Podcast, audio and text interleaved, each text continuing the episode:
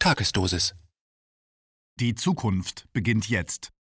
Wenn wir die neu entstehende Ordnung menschlich gestalten wollen, muss jeder einzelne von uns klug und entschlossen handeln, appelliert Rubicon-Herausgeber Jens Wernicke in seinem Aufruf an die Demokratinnen und Demokraten im Land.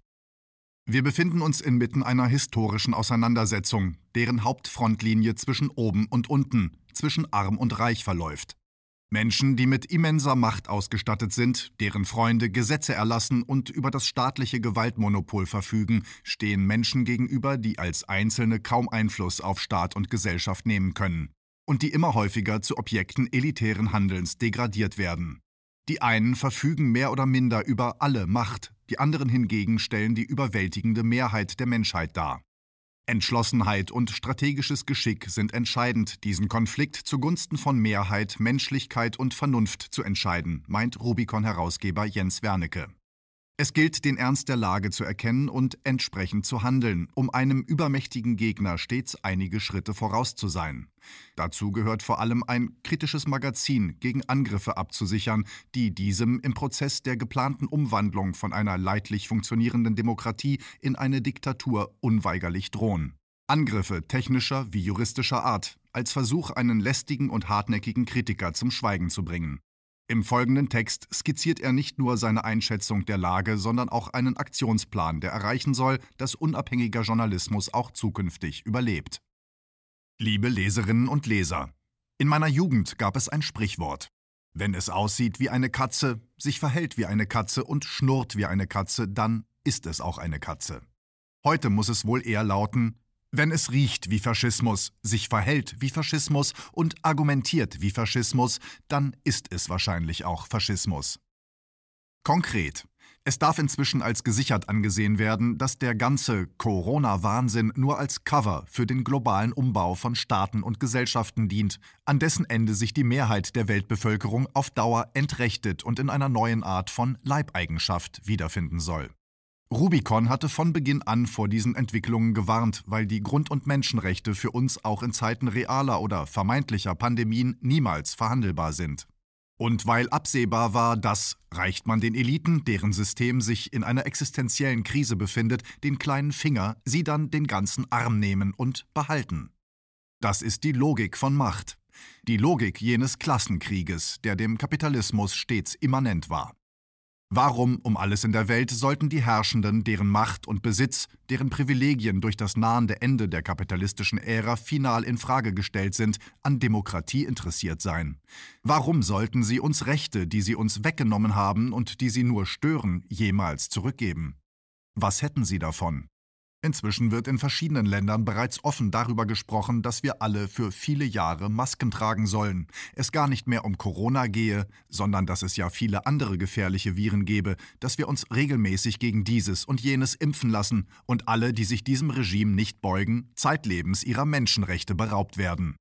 Johannes Groß, der einstige Chefredakteur von Capital, soll diesbezüglich bereits Mitte der 1990er Jahre geäußert haben, Zitat nach dem Scheitern des Kommunismus und der anscheinend wachsenden Funktionsschwäche der traditionellen Demokratien bleibt der Faschismus eine der Möglichkeiten der Politik.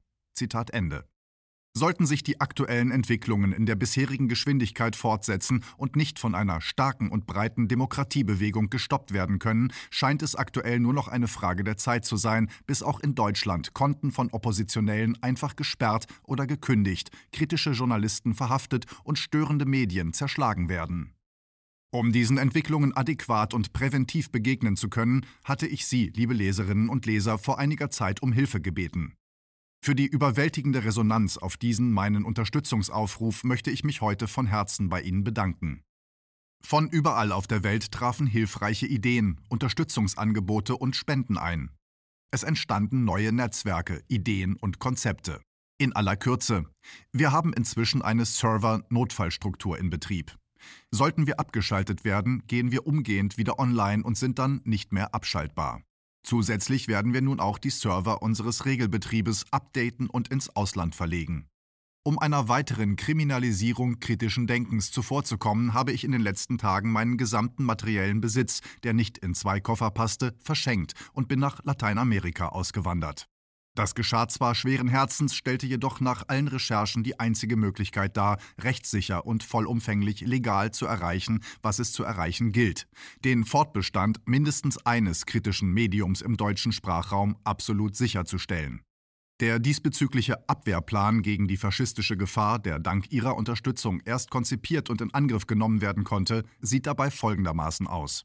Ein internationales Anwaltskonsortium hat inzwischen die Libertas Publishing LLC gegründet, deren einzige Aufgabe es ist, Gelder zu akquirieren, um mit diesen eine privatrechtliche Stiftung in Lateinamerika zu gründen. Ich bin an diesem Unternehmen wirtschaftlich in keiner Weise beteiligt, es ist jedoch sichergestellt, dass jeder Cent, der an dieses gespendet wird, ausschließlich der geplanten Stiftung zugutekommt. Die Libertas Publishing LLC nimmt hier und heute ihre Arbeit auf, um dafür Sorge zu tragen, dass, sollten die Kräfte der Vernunft den Kampf um die Demokratie vorerst verlieren, es auch weiterhin unabhängige und kritische Medien geben wird. Dies meint zwar vorrangig, jedoch nicht ausschließlich Rubicon. Aus den Mitteln der Libertas Publishing LLC wird unmittelbar eine durch Regierungen unangreifbare Stiftung zum Schutz der Pressefreiheit gegründet, deren satzungsgemäßes Ziel die Unterstützung und Förderung des unabhängigen Journalismus ist. Die Mittel dieser Stiftung können durch keinen Staat der Welt mehr eingefroren oder beschlagnahmt werden. Sie wird als solche ähnlich abgesichert sein wie die Struktur der Kollegen von Wikileaks, denen meine größte Wertschätzung gilt. Nach Wegfall meiner Steuerpflicht und dem damit verbundenen Erlöschen sämtlicher Pflichten gegenüber dem deutschen Staat werden auch meine gesamten privaten Finanzmittel auf diese Stiftung übertragen. Dieses Vorgehen, liebe Leserinnen und Leser, erscheint mir aktuell als die für unsere Zwecke wichtigste Maßnahme überhaupt. Schließlich legen wir uns hier nicht mit irgendwem, sondern einer unglaublich, Zitat, mächtigen Allianz von Konzernen und Behörden, Zitat Ende an, die offenkundig bereit ist, über Leichen zu gehen und wissen nur zu genau, welches Unrecht Edward Snowden und Julian Assange bereits zugefügt wurde und weiterhin zugefügt wird. Eine flächendeckende Zensur wurde bereits etabliert und wird staatlicherseits weiter forciert. Liebe Leserinnen und Leser, diese Zeiten sind für uns alle, die wir an Vernunft und Demokratie glauben, immens hart. Ich habe es mir inzwischen vollständig abgewöhnt, die täglichen Propagandakampagnen der Leitmedien überhaupt noch zur Kenntnis zu nehmen. Die Eliten wollen, dass wir wie das Kaninchen auf die Schlange starren, uns vor Angst nicht mehr rühren. Wenn wir stattdessen jedoch weiterhin mutig an einer besseren Welt arbeiten wollen, müssen wir uns auf das Wesentliche konzentrieren. Und das sind meiner Meinung nach gerade in diesen Zeiten unsere Beziehungen zu anderen Menschen. Nur wenn wir uns ein Umfeld schaffen, in dem wir noch wir selbst sein, in dem wir frei sprechen und agieren können und dennoch geliebt werden, werden wir dieser Dampfwalze des profitgetriebenen Umbruchs auf Dauer mit Kraft und Liebe sowie Entschlossenheit begegnen können. Meine Bitte an Sie lautet daher, geben Sie Acht auf sich, schützen und bewahren Sie die Liebe in Ihrem Herzen sowie auch und vor allem die guten Beziehungen in Ihrem Leben. Wir brauchen diese im Moment mehr denn je, um nicht die Hoffnung zu verlieren, nicht zu verzweifeln und nicht krank zu werden. Und unterstützen Sie fortan bitte nach Kräften die Libertas Publishing LLC, um zusätzlich zum emotionalen auch einen organisatorischen Fels in der Brandung zu schaffen, der, was auch immer geschieht, die Fackel der Wahrheit in die Zukunft zu tragen vermag. Dass es dabei fast zwangsläufig zu Auseinandersetzungen und Konflikten mit den Feinden der Wahrheit kommt, denen es klug und nachhaltig zu begegnen gilt, wusste bereits Georg Christoph Lichtenberg, als er schrieb, Zitat Es ist fast unmöglich, die Fackel der Wahrheit durch ein Gedränge zu tragen, ohne jemandem den Bart zu sengen. Zitat Ende. In diesem Sinne wünsche ich Ihnen von Herzen eine lebensbejahende, kraft- und hoffnungsspendende Frühlingszeit, die Sie trotz widriger Umstände doch ein wenig zur Ruhe kommen und Kraft tanken lässt. Bleiben Sie sich, Ihren Werten, Ihrer Intuition und Liebe treu und halten Sie sich in Momenten der Kraftlosigkeit an Václav Havel. Ich tue es auch. Zitat. Hoffnung ist nicht die Überzeugung, dass etwas gut ausgeht, sondern die Gewissheit, dass etwas Sinn hat. Egal wie es ausgeht. Zitat Ende. Mit herzlichen Grüßen, Ihr Jens Wernicke. KenFM ist crowdfinanziert und unabhängig. Leiste deinen Beitrag zu freier Presse und unterstütze unsere Arbeit finanziell. Wenn du zukünftig keine Beiträge verpassen willst, abonniere den KenFM Newsletter und installiere dir die KenFM App für iPhone und Android. Weitere Informationen auf kenfm.de/support.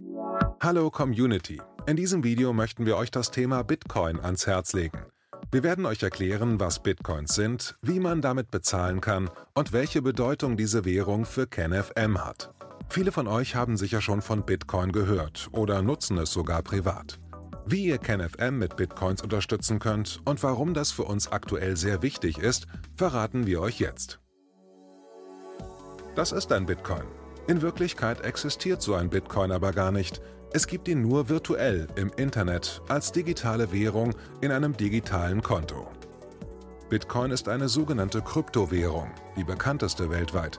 Man kann damit via Computer oder Smartphone einkaufen, spenden oder sich gegenseitig Bitcoins zuschicken. Bitcoins kann man wie Währungen oder Edelmetalle zum aktuellen Wechselkurs kaufen, verkaufen oder von Freunden zugeschickt bekommen. Einzige Voraussetzung, ein E-Wallet, zu Deutsch eine elektronische Geldbörse. Das ist ein Account oder Konto, über das man Bitcoins empfangen oder versenden kann. Wie ihr wisst, nutzen auch wir bei KenFM schon seit ein paar Jahren Bitcoin, damit wir im Notfall auch finanziell unabhängig bleiben können, zum Beispiel von Banken, die uns nicht mehr mögen. Da viele Banken mit unserer Berichterstattung nicht einverstanden sind und nicht im Zusammenhang mit KenFM genannt werden möchten, kam es in den letzten Monaten so weit, dass uns gar keine Bank mehr mag. Weshalb wir leider damit rechnen müssen, vom kompletten IBAN-Zahlungsverkehr ausgeschlossen zu werden. Deshalb der Appell an euch, beschäftigt euch jetzt schon mit der Funktionsweise von Bitcoin, damit ihr uns auch im Notfall trotzdem weiter unterstützen könnt. Alles, was ihr dafür tun müsst, ist, eure bisherige Unterstützung in Euro einfach in Bitcoin an uns zu senden. Dazu legt ihr einfach eine kostenlose E-Wallet an, wandelt einen Betrag eurer Wahl in Bitcoin um und sendet uns diesen an unseren Bitcoin-Account. Den Link findet ihr unter jedem unserer Beiträge sowie unter diesem Video. Alternativ dazu könnt ihr aber auch diesen QR-Code mit eurem Smartphone scannen. Übrigens, eine detaillierte Schritt-für-Schritt-Anleitung haben wir zum Nachlesen für euch schon einmal vorbereitet. Ihr findet sie auf canfm.de/bitcoin. Ob Bitcoin oder Kryptowährungen wirklich die Zukunft des Geldes sind, wissen wir nicht. Aber vielleicht ist das bald unsere einzige Option, so unabhängig wie möglich und vor allem ohne Bankkonto für euch in Zukunft weiterhin freien und unabhängigen Journalismus machen zu können. Wir hoffen sehr auf eure Unterstützung und sagen jetzt schon tausendmal Danke.